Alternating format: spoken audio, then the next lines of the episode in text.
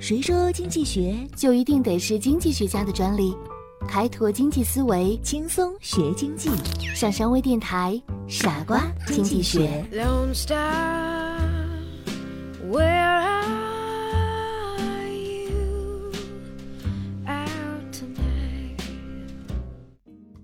欢迎收听今天的傻瓜经济学，我是上山。今天呢，我们聊一聊时尚消费。让我们把时间调回到两千零二年的春节吧。大江南北出现了一派新气象，忽如一夜东风来，千街万巷唐装亮，满大街的男男女女都穿唐装，似乎时光逆流，又重新回到了贞观之治或者开元盛世。自打二十一位领导人在上海 APEC 会议上集体给唐装做了一个堪称世界上最牛的广告之后，唐装之风迅速刮起来。于是，唐装热就开始从前卫的时尚丽人的身上蔓延开来。时至春节，这股潮流终于遍地开花，在荧屏的内外，全国各地上演了一出盛大的唐装秀。当一种消费行为流行于社会之上，被许多人接受时，就形成了一种消费时尚。一旦成为消费时尚，必将影响更多的人的消费行为。消费时尚是一种重要的经济现象和文化现象。被人们称为生活方式的晴雨表，生存质量的意识流。时尚的商品往往是市场当中的重要商品、热点商品。嗯，市场广阔，销量大，销售的时间相对的集中，能给企业带来巨大的利润，对社会生产的发展和市场的繁荣能起到积极的刺激和推动的作用。消费时尚作为一种消费趋势，其流动性特征十分的明显。那么，时尚消费对企业有哪些影响呢？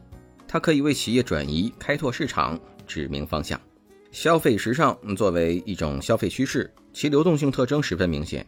精明的企业经营者往往在本地区的消费时尚进入普及阶段时，毫不犹豫地按消费时尚的流动指向，这样就能紧跟着消费潮流。抓牢消费热点，不仅能盘活存量资产，而且能有效地延长时尚产品的生命周期，缓解新产品的开发之苦。它还可以为企业引进技术、设备、资金等提供机会。作为本地的企业经营者，则可以充分利用这一种消费时尚规律，及早动手，抓住契机，做本地消费时尚的领头雁。有两个策略可以借鉴。一是大胆引进技术设备，或积极谋求经济技术合作，并结合当地的具体情况，如地形、气候、物产、亚文化、经济发展水平等，生产出适合当地需求的时尚产品。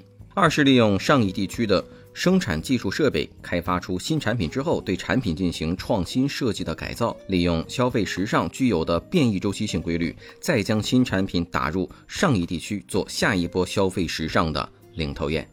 它还可以为新产品开发带来机遇。如今，产品生命周期呈现出逐渐缩短的趋势，这就意味着企业不得不面临日益紧迫、日益频繁的新产品开发工作。而新产品的开发成功与否，事关企业的生死存亡。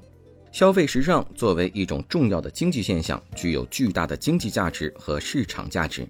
它不仅对消费者的购买行为具有导向作用，更为企业的新产品开发提供了良好的机遇。它还可以为企业促销工作指明道路。消费时尚本无定论，不存在什么该流行、什么不该流行的法则，只要宣传得体、得法、得时，完全可以制造出一种消费时尚。对企业来说，要根据消费时尚的变化来调整自己的产品结构。无论消费时尚是什么，只要一旦形成，企业就必须迎合。如果企业能及时了解消费时尚的趋势，在某种消费时尚刚刚萌芽的时候，比其他的企业领先一步，生产出适应这种消费时尚的产品，企业就会成功。无视消费时尚，企业是很难成功的。时尚消费都有哪些特点呢？一、消遣性。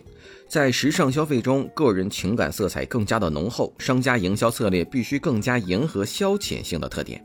二、平面性，时尚消费呈现出的深度情绪性与情感性，使得这种消费观念呈现出短平快的特点。三、包装性，如美容消费呈现出更为直接的包装时尚性。四、低幼性，时尚消费的低幼性在当前大众时尚文化消费中表现得特别的明显。第五，感觉性时尚消费的最大心理特点就是排斥理性，跟着感觉走那就对啦。以上就是本期的节目，你还喜欢吗？我是上山，咱们下期节目再见，拜拜。